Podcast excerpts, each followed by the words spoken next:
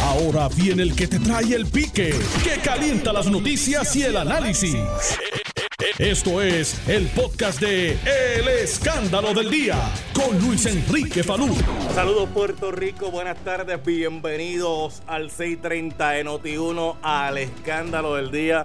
Son las 12.04 de el mediodía. Gracias por estar con nosotros en la tarde de hoy. Oiga, no baje la guardia. No baje la guardia. Importante continuar tomando las previsiones sobre el COVID-19. La pandemia no se ha acabado. Usted tiene que seguir utilizando mascarilla cuando esté con gente a su alrededor. Tiene que utilizarla de manera correcta, que es tapándose la boca y la nariz. Tiene que guardar el distanciamiento físico, así usted tenga la mascarilla puesta, tiene que guardar la distancia. Y bien importante, la higiene. Oiga, agua y jabón para las manos, desinfectante si no tiene agua y jabón. Y en las áreas de trabajo, en las áreas eh, comunes, tienen que mantenerse limpias y en un constante, ¿verdad? Desinfección de las áreas. Porque usted no sabe dónde está el virus. El virus invisible. Eh, y hay gente que lo tiene que no muestra ningún tipo de síntomas, son asintomáticos. Eh, y por eso hay que tomar las previsiones. Los números cada día siguen subiendo. Yo no sé si. Y aquí se ha bajado un tanto la guardia con esto, porque como con el pasar de los días se ha ido flexibilizando las órdenes ejecutivas, como que la gente ha bajado la guardia. Los candidatos que están haciendo caravanas por ahí, en las caravanas donde le dicen a la gente que no pueden haber aglomeraciones. Yo quisiera, yo quisiera que usted viera las fotos que la gente se saca y las sube a las redes sociales, los cumpleaños en los cumple Yo quisiera que usted viera la foto de los cumpleaños en las redes sociales. Que usted viera la foto de las fiestas familiares, porque, porque para colmo lo hacen y se sacan la foto y la suben a las redes sociales, donde todo el mundo las puede ver. Gente aglomerada eh, haciendo actividades eh, familiares, haciendo actividades con amistades, donde se están poniendo en riesgo. Pero bueno, hasta que no le toca, pues no le toca. Y ese es el problema que se confronta aquí en la isla del encanto, que la gente tiene que vivir en carne propia para entonces saber de qué se trata lo que se está planteando. Mira, ya en los Estados Unidos hay una nueva jueza asociada del Tribunal Supremo, Amy Coney Barrett. Eh, de hecho, fue confirmada ayer 52-48 en el Senado e inmediatamente la juramentaron. Una ceremonia que se llevó a cabo en la Casa Blanca con la participación del presidente. Le tomaron el juramento eh, a la nueva jueza del Tribunal Supremo de los Estados Unidos de América. Aquí en Puerto Rico le preguntaron a la gobernadora Wanda Vázquez Garcet a días de las elecciones cómo ella va a votar y si ella respalda a Pedro Pierluisi. La gobernadora insistió, requete insistió y volvió a insistir en que ella va a votar PNP y que ella eh, no desautoriza eh, ningún movimiento que haya eh, buscando una candidatura writing de la gobernadora. Ella dijo que mira, yo no puedo controlar a la gente y lo que la gente piensa, la gente que haga lo que la gente tenga que entender allá. pues si la gente pues están en eso, pues yo, no les puedo decir que no lo hagan, porque cada cual tiene su derecho constitucional a, decir o a decidir lo que quiere. Pero usted va a votar por Pedro Bueno, yo voy a votar PNP y voy a votar por la estadidad. Digo, pero votar PNP y votar por la estadidad, pues ahí eh, dentro de votar PNP, si es rajar la papeleta, pues incluye el candidato a la gobernación. Pero si es votar PNP, no necesariamente eso incluye el candidato a la gobernación, porque puede votar PNP en todas las candidaturas y dejar esa en blanco. Por eso es, eh, por eso es que se le hizo la pregunta para ver cuán categórica era decir, mire, yo voy a votar por el PNP, incluyendo el candidato a la gobernación. Pero esa no fue la respuesta. Vamos a hablar de eso. Charlie Delgado tiene problemas con el English. Tal parece que a par de días de las elecciones, ese va a ser uno de los frentes que van a utilizar contra el candidato de la pava, Charlie Delgado Altieri, quien se plantea que tiene dificultades a la hora de comunicarse en el idioma de Shakespeare. No, en el idioma de Trump, porque ese es el idioma que hay que hablar en este momento. Digo, si Trump revalida, ¿verdad? Eh, porque allá en Estados Unidos la cosa está caliente. Bueno, está tan caliente que el presidente Donald Trump, en cuanto a actividad política tiene, lo primero que empieza diciendo es lo siguiente. Si yo pierdo las elecciones, hubo fraude. Entonces, está sembrando ese mensajito. Cada vez que él habla, si yo pierdo las elecciones, hubo fraude. Entonces, a cada rato sembrando, sembrando ese mensajito. ¿Tú sabes para qué, verdad? Para que si pierde las elecciones, gritar fraude y entonces que se forme allá el de San Quintín, porque va a haber gente que no va a reconocer el que gane. Fíjate qué cosa. Y ha estado constantemente mandando ese mensajito. Yo voy a hablar con ustedes ya mismito a través de la línea telefónica, pero hoy es martes, ni te cases ni te embarques, ni de tu familia te apartes. Y por aquí llega Jesús Manuel Ortiz, representante del Partido Popular Democrático. Representante, saludos, buenas tardes, ¿cómo está usted? Saludos, saludos a ti, saludos de la audiencia. Todo, todo bien aquí en la recta final. Bueno, y. como, decía el sí. Sí, sí, y eh, el filósofo del rap. Eh, y, dejé, y dejé este titular para lo último porque es con el que voy a empezar a dialogar con usted. La Junta de Supervisión Fiscal envió una carta ayer en una carta que está clara. Eh, no se presta interpretación. La carta está clarísima.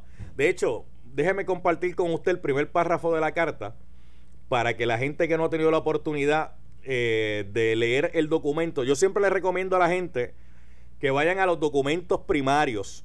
Los documentos primarios son los que eh, hablan, ¿verdad?, sobre, sobre un tema en específico y es bueno que usted busque el documento siempre porque la gente se presta a interpretar lo que otros quieren decir.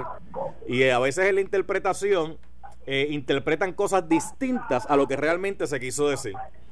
Mire, en el documento, la Junta de Supervisión Fiscal le está diciendo al gobierno de Puerto Rico que la implementación de las leyes 80, 81 y 82 requiere que el gobierno se comprometa a reducir el número de empleados y salarios más allá de cualquier requisito del plan fiscal.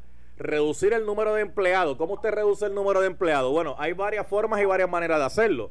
Usted puede reducir el número de empleados creando ventanas. Pero para crear ventanas de retiro tiene que identificar de dónde va a salir ese dinero, porque si no, eh, entonces estaría creando el problema. Otra manera es que hayan despidos en el gobierno.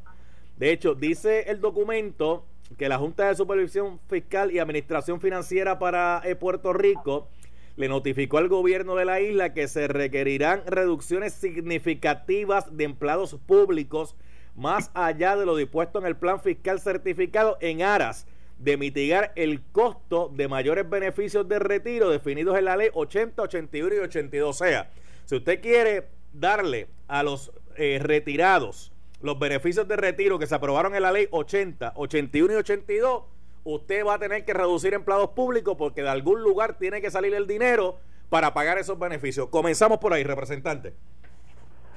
Pues esta, es una lucha que nosotros vamos a tener que dar como país. Eh, a mí no me sorprende la, posición. Yo creo que eh, es consistente con lo que la Junta ha estado empujando desde el principio y con lo que incluso el gobierno del PNP estuvo de acuerdo en aquel primer plan fiscal que celebraron en la Fortaleza. Eh, hay que dar la lucha para buscar los mecanismos de que no reciban el impacto los pensionados. Y esto me lleva a, un segundo punto. En demasiadas ocasiones los políticos eh, hacen promesas y hacen planteamientos eh, eh, medias verdades para tratar de, de engañar, en este caso, a los pensionados. Y yo he combatido esa, esa costumbre y he fomentado que se le hable a los pensionados con la verdad. Hay que dar la lucha, hay que hacer todo lo posible por buscar los recursos para que esas pensiones no se recorten. Lo que no lo que no puede suceder es que venga ningún político del partido que sea a prometer aquí garantizar unas cosas que no las puede garantizar bajo el Estado de Derecho actual y bajo la situación actual de la quiebra.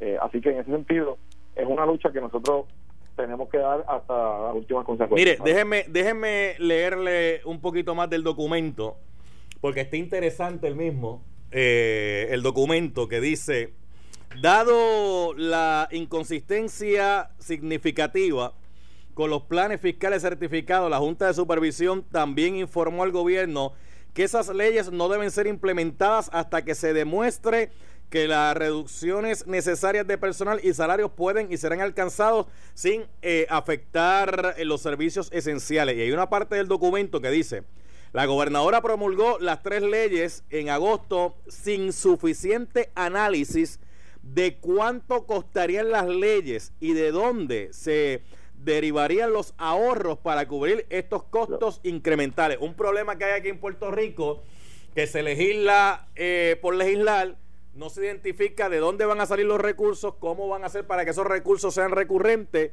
eh, sino que pues lo legislamos porque suena simpático para las gradas, pero a la hora de la hora, en vez de resolver un problema, crean un problema mayor.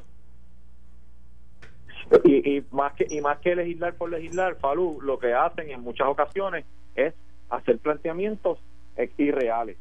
Y, y pasó con la propuesta aquella de enmendar la Constitución, recordemos, vamos a recordar no, tan, no, tan, no hace tanto tiempo, la propuesta aquella de enmendar la, la Constitución para colocar en primer rango a los pensionados era engañosa desde el primer día.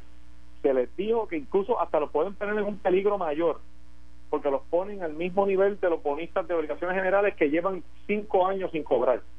Así que a veces se juega aquí a la política con cosas tan importantes para la supervivencia de mucha gente como lo es la pensión. Tenemos un problema serio con el tema de la quiebra y la pensión, eso es una realidad. Hay que dar toda la batalla posible, hay que buscar los recursos de donde haya que buscarlos para garantizar que no se recorten esas pensiones. Ahora, el que se atreva a pararse con un micrófono y garantizar un resultado en esa gestión no está siendo responsable. Esa es la realidad. Y, en ese sentido, con eso, para eso conmigo no cuentan. Cuentan conmigo para, para ir hasta las últimas consecuencias para que no se recorten esas pensiones. siempre diciendo la verdad a los pensionados y a mí a veces me molesta muchísimo escuchar planteamientos por ahí eh, superficiales para dar de, salir electo en una, una contienda. Mire, yo en muchas ocasiones en este programa y yo creo que en algunas de, de, esas ocasiones usted ha estado, he explicado cómo es el ciclo de una política pública. ¿Y qué son las políticas públicas? Pues mire, las políticas públicas son esas ideas que surgen, que hay que estudiarlas, analizarlas, identificar recursos para entonces llevar la discusión en la agenda pública, que la agenda pública es discutirlo en la legislatura, donde se aprueban los proyectos y que después llega el gobernante y lo firme y se convierta en ley. Eh, después que se convierte en ley, se supone que esa sea la política pública de esa administración, porque para eso hacen que, se convierta en ley. Se supone que todo el mundo eh, sigue a los parámetros de lo que se establece en, esa ley. El problema es que aquí se hacen muchas legislaciones sin el debido estudio, sin el debido análisis, sin la identificación de los recursos. Entonces usted escucha a mucha gente prometiendo, te vamos a dar, te vamos a dar, te vamos a dar, pero nadie dice de dónde va a salir los chavos para dar. Porque algún bolsillo tiene que salir el dinero para poder dar. Eh, eh, y eso y eso tiene que ser parte de una política pública de responsabilidad. ¿Y cómo se y cómo usted puede identificar los recursos para dar? Pues mire, usted puede identificar los recursos para dar diciendo, mira, tenemos que crear esta legislación donde vamos a tener este impuesto y el dinero de este impuesto va a ser para este propósito. Ah, pero como ahora no se puede utilizar la palabra impuesto, porque que utilice la palabra impuesto le van a caer chinche, porque ya la gente está harta de los impuestos, pues entonces usted tiene que buscar identificar recursos de otro lugar donde usted diga, pues mira, yo tengo que hacer una reingeniería en el gobierno, aquí se están pagando unos salarios exorbitantes extraordinarios que cuando había estaban las vacas gordas, pues a lo mejor se podía justificar y ni eso, pues mira, vamos a ver hacer estas reducciones aquí. Ah, pues mira, hay que reducir el gobierno, pues cuántos empleados están dispuestos ahora mismo a cogerse a retiro. Eh, y crear unas ventanas, obviamente identificando de dónde va a salir ese dinero para que se puedan retirar también. Eh, y, en lo que eso se va haciendo, alguien va a salir perjudicado. Y, no tenemos en la ecuación todavía aquí, Salud. La gente, para que la gente esté clara, las pensiones hoy se pagan del Fondo General. Son 2.200 millones de dólares. En un presupuesto de 10.000, que incluye además casi 3.000 millones en nómina. Ahí tienes un poquito más de 5 que incluye además cuando se acaben los fondos federales para el plan de salud del gobierno 1.2, 1.3 millones más que el gobierno total tendría que pagar, ahí tienes casi 7.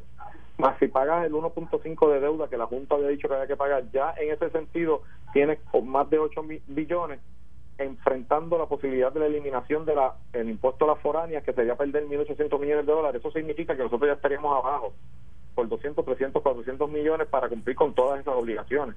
Así que aquí dos planteamientos el tema de, lo, de las 154 de las corporaciones foráneas y ese dinero que entra es vital vital para que el gobierno de Puerto Rico pueda operar y cumplir con las pensiones. Hace unos días decía yo aquí en este programa, hablando de David Skill, posiblemente si Charlie Delgado hubiese tenido gente alrededor de él, hubiese dicho, mira, Falú está hablando de David Skill, que David Skill hizo una entrevista que pasó hasta por debajo del radar y yo le decía a la gente, aquí la gente se está matando por quién va a gobernar a Puerto Rico y se, lo, y se le olvidan que el gobernador de Puerto Rico está en esa Junta de Supervisión Fiscal. Lo primero que el individuo dijo, ¿usted sabe qué fue? Mira, se acabaron, los, se acabaron los paños tibios. Aquí, si vamos a hacer una reestructuración, hay que hacer la reestructuración. La reestructuración no puede ser eh, poquito aquí, poquito allá, poquito aquí, porque vamos a estar hasta sécula seculorum para poder reformar este sistema. Y este sistema hay que reformarlo ya. Esto no aguanta más como está. Si vamos a hacer la reestructuración, tiene que ser, duela por donde duela, pero hay que hacerla. Ahora, la posición de la Junta sobre las pensiones hay que combatirla, salud, hay que sentarse con la Junta, estando muy claro de que el proceso de reestructuración ha estado estancado durante todo este cuatrenio y que tiene que, ¿verdad? En el cuatrenio que viene eh, va algo va a suceder con ese tema de la reestructuración y el que y, de parte del gobierno, en la verja del lado de acá de esa mesa, tiene que haber un gobierno sensible que dé la batalla por las pensiones. Eh, eh, ahí eso tiene que ser un campo de batalla ineludible en estos próximos este próximo cuatrenio. Cuando hay un montón de pensionados en Puerto Rico que lo que reciben es una Déjame ni decirlo. Voy a dejar eso por el momento, porque ahorita voy a hablar de. Retomo el tema nuevamente más, más adelante, pero. Mire, Charlie Delgado, ¿sabe hablar inglés o no sabe hablar inglés? Usted, usted, en este tema usted tiene que estar este eh, pulito porque eh, eh, esa era una de las mismas críticas que le hacían a García Padilla cuando estaba en el gobierno y usted era parte del gobierno. ¿Sabe o no sabe hablar inglés, Charlie Delgado? Te recuerdo Mira, yo no sé, no, no, a mí no me consta, yo no estaba con él en ningún lugar que tenga que hablar inglés, pero, pero sí te puedo decir lo siguiente: eso es una crítica totalmente superficial desde mi punto de vista. O sea, Ricky Rosselló hablaba un inglés como una persona que estudió en los Estados Unidos, perfecto. Y miren el desastre que fue. La mayoría del liderato estadista de Puerto Rico, en las posiciones de liderato, no saben hablar inglés. La mayoría de ellos, no dije todos, la mayoría. Así que a veces poner ese San Benito a, un puertorriqueño que se crió aquí, ha vivido toda su vida aquí, es ponerle un obstáculo innecesario. Eh, eh, que se comunique de la manera que se pueda comunicar. Y yo estoy seguro que él puede hablar un inglés, no lo va a hablar perfecto, porque no, no tiene por qué hablarlo perfecto, pero lo importante es que sepa muy bien lo que va a decir y que tenga maneras de comunicarse y que lo pueda hablar y escuchar y entender efectivamente al, interlocutor. Eso es lo importante aquí. Yo yo no e, esa, esa barrera que a veces le tratan de tirar a, a, los puertorriqueños exigirle una perfección en el inglés que no se le exige a un norteamericano o a una persona de otro país cuando viene aquí.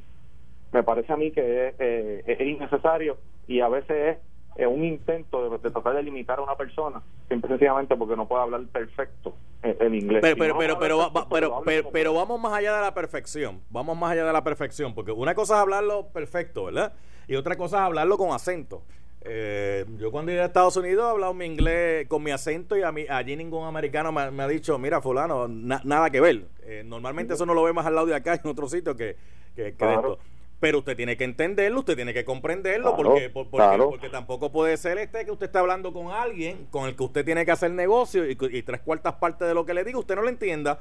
Y, ah, y, también hay que tener cuidado con los traductores, porque usted y yo que hemos estado viendo, de hecho, hubo un debate, eh, un mensaje de Bill Clinton que yo tuve que hacer la traducción simultánea al español cuando estaba en la otra, en la otra ya. Sí, este, cuando uno hace la traducción tiene que tener cuidado porque a veces la traducción eh, no, no, no es no se asemeja a lo que se quiere decir, o sea, es una traducción literal y no necesariamente una traducción literal es la correcta. No, es así, Palú, te lleva un, si, si no lo si, si tiene duda, lleva un traductor de su confianza, pero pero volvamos al mismo punto, o sea, aquí hay líderes de, de todas las naciones del mundo. Van a Estados Unidos, visitan al presidente, tienen reuniones y hablan en su idioma y no tienen ningún problema. Y nadie critica a Putin por, por, por una reunión con, con Trump hablar ruso o, a cualquier o a cualquier presidente de otra nación hablar su, su idioma. Digo, pero hablaba, hablaba con un amigo mío antes de venir para acá, el amigo Brian Rojas estaba hablando con él, y, hay unos elementos cuando, cuando quieren hacer esa comparación que Putin, eh, pues, mire, Putin habla alemán, Putin habla ruso y Putin habla inglés. Eso de que él anda con un traductor tiene otro elemento más de estrategia que otra cosa.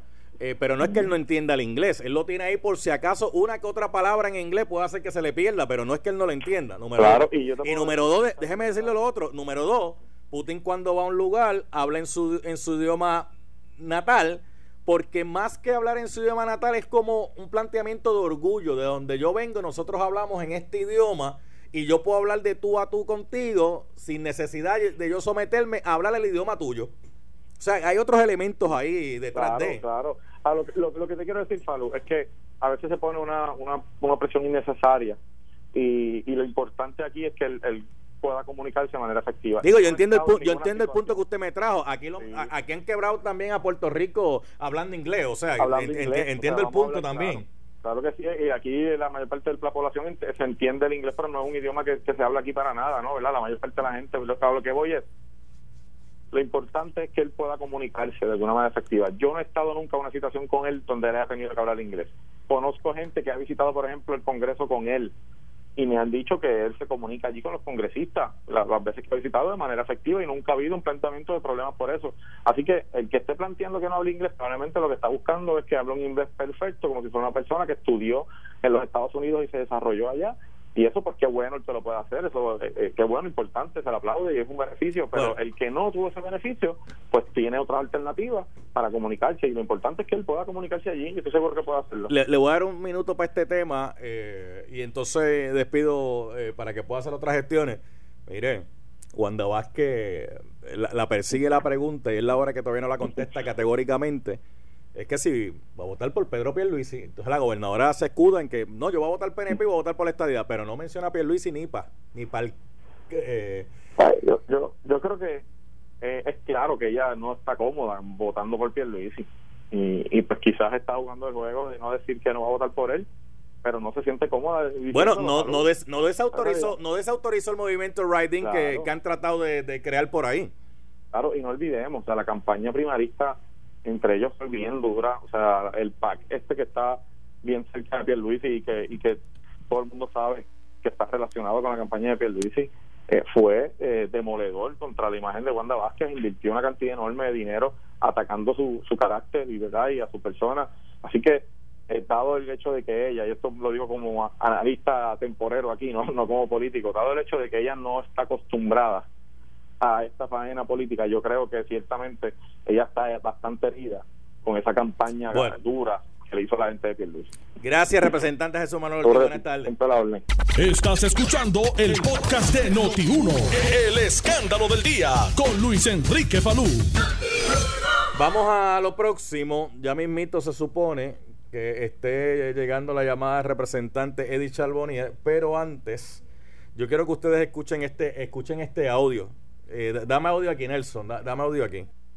Es lo mismo que yo he dicho desde el primer día, nosotros, para mí, esta campaña política terminó el 16 de agosto. Como ustedes han visto, yo me he concentrado en mi función de gobierno, los candidatos han hecho un trabajo extraordinario, así que yo sigo haciendo mi función de gobierno, soy estadista, voy eh, eh, a votar a favor de la estadidad y a favor de mi partido. Esas son mis expresiones y me sostengo en ellas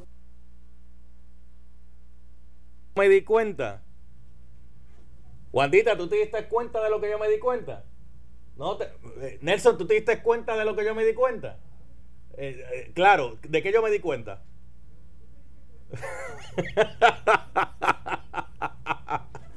T. Nelson ha aprendido conmigo con, con velocidad, es un bravo de la película.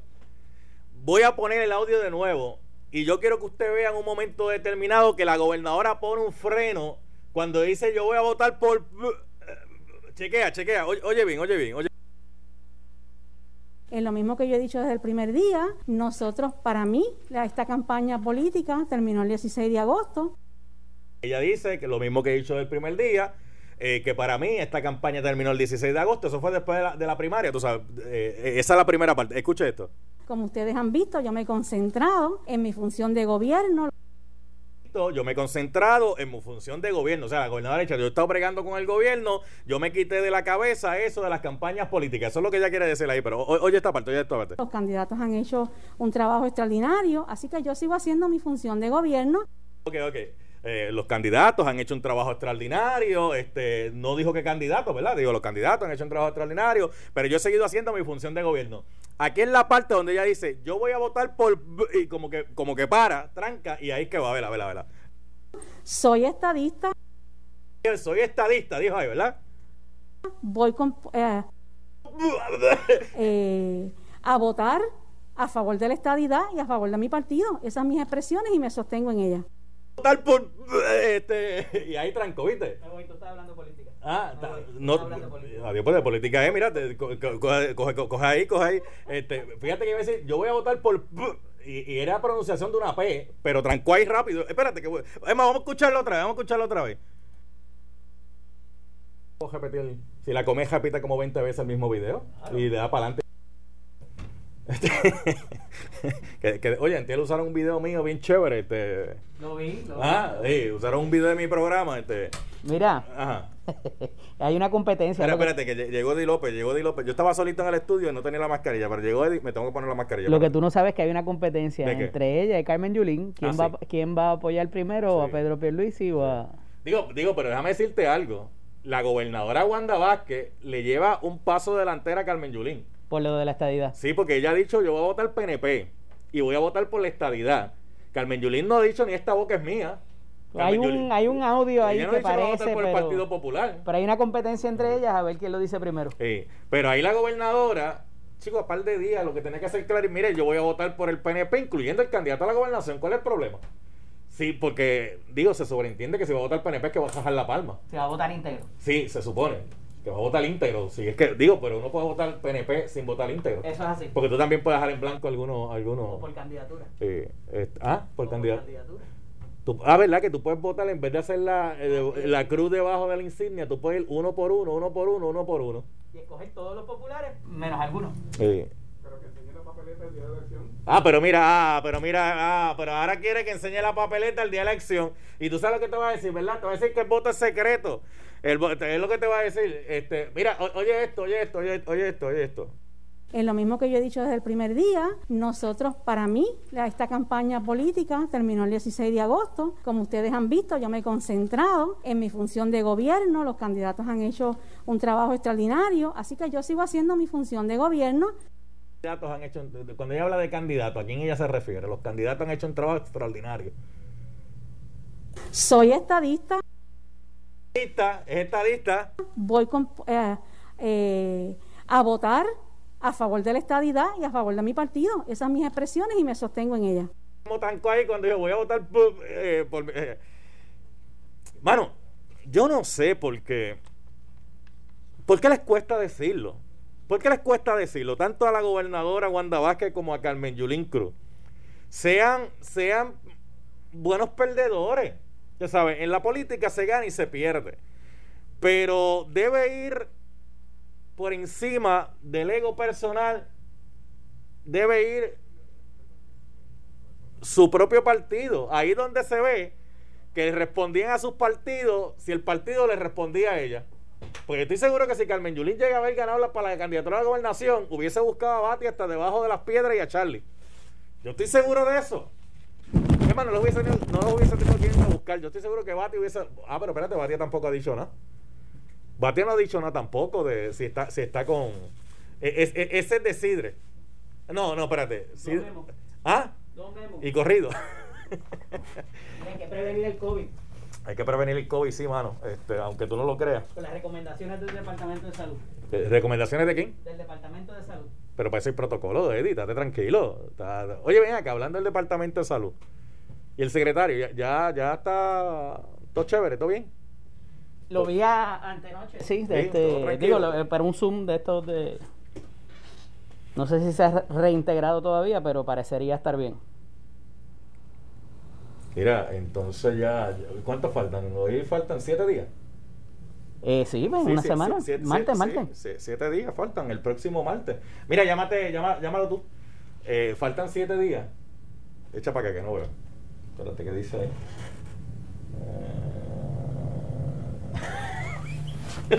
Hay que prevenir el COVID. Estate quieto, Dios, pues estate quieto. Vamos al cuadro, 787-758-7230.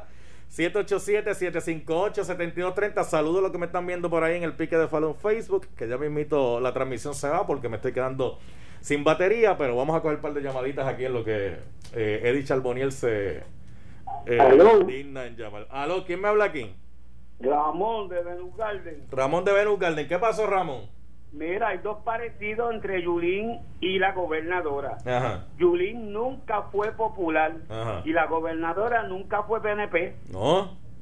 Eso es lo que pasa. Y entonces, Ajá. la gobernadora y Rivera Chat, Sí. políticamente, que en paz descansen y brille sobre ellos la luz perpetua. Mira para allá, ay santo Dios, aleluya. Voy, voy ahora con él, espérate, voy ahora con él. Espera un momentito. ahí. Buenas tardes. ¿Quién está aquí? ¿Quién está aquí? Rodríguez de Guaynabo. Dime, Rodríguez. Una preguntita, Ah. me eché a poner también. Ajá. Si a eso del Senado, de, de los- de los empleados, Ajá. si, si Rivera Chis la gente pierde, tú eres empleado, ¿te ganan todas vacantes o te hacen pasar plazas nuevas? ¿Cómo es? Si Rivera Chis esa gente pierde, tú sabes, pues, esas plantas que está, plaza que está hablando de que pusieron de más de ese empleado, fantasmas, bien, ¿sabes? No fantasmas, empleados que ponen ellos. Bueno, si son, em- si son empleados de confianza y cambia la administración, los nuevos van a traer a lo suyo.